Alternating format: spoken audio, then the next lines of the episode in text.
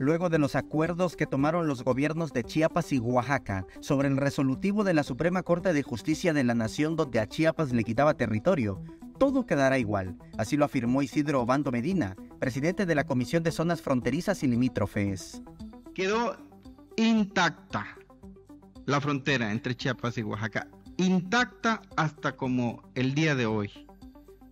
Tonalá, Arriaga y esa parte de Cintalapa que colinda con Tapanatepec y con Sanatepec, Oaxaca, está, repito, intacta.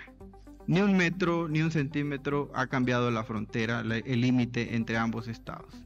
Sin embargo, en donde sí hay modificaciones es en el norte de Cintalapa, donde Oaxaca recuperará esa parte territorial.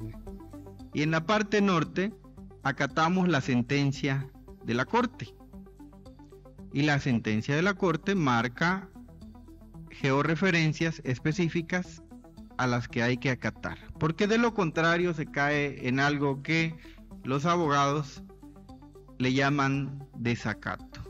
El diputado sentenció que cuando resolvió, la Suprema Corte de Justicia de la Nación se extralimitó porque Oaxaca reclamaba los chimalapas en el norte de Cintalapa y no sobre toda la franja fronteriza con Chiapas.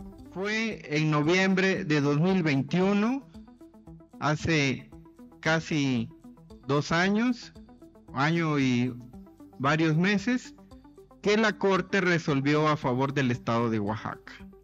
Pero la Corte se extralimitó porque Oaxaca no estaba peleando toda la frontera con, con Chiapas, sino solamente la parte noroeste refirió que después del dictamen de la Corte comenzaron los trabajos entre los congresos de Oaxaca y Chiapas. En ese entonces gobernaba el priista Alejandro Murat y su congreso mostró indisposición. Ahora, con el morenista Salomón Jara, fue cuando se llegaron a acuerdos. Y nos dimos a la tarea de trabajar con nuestros homólogos oaxaqueños durante ese tiempo.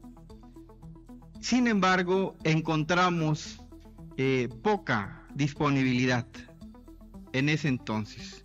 Encontrábamos los momentos específicos y ese momento se llegó cuando el gobernador, compañero del movimiento, hay que decirlo, Salomón Jara Cruz, al gobierno de Oaxaca, en donde las cosas cambiaron drásticamente. Samuel Revueltas, Alerta Chiapas.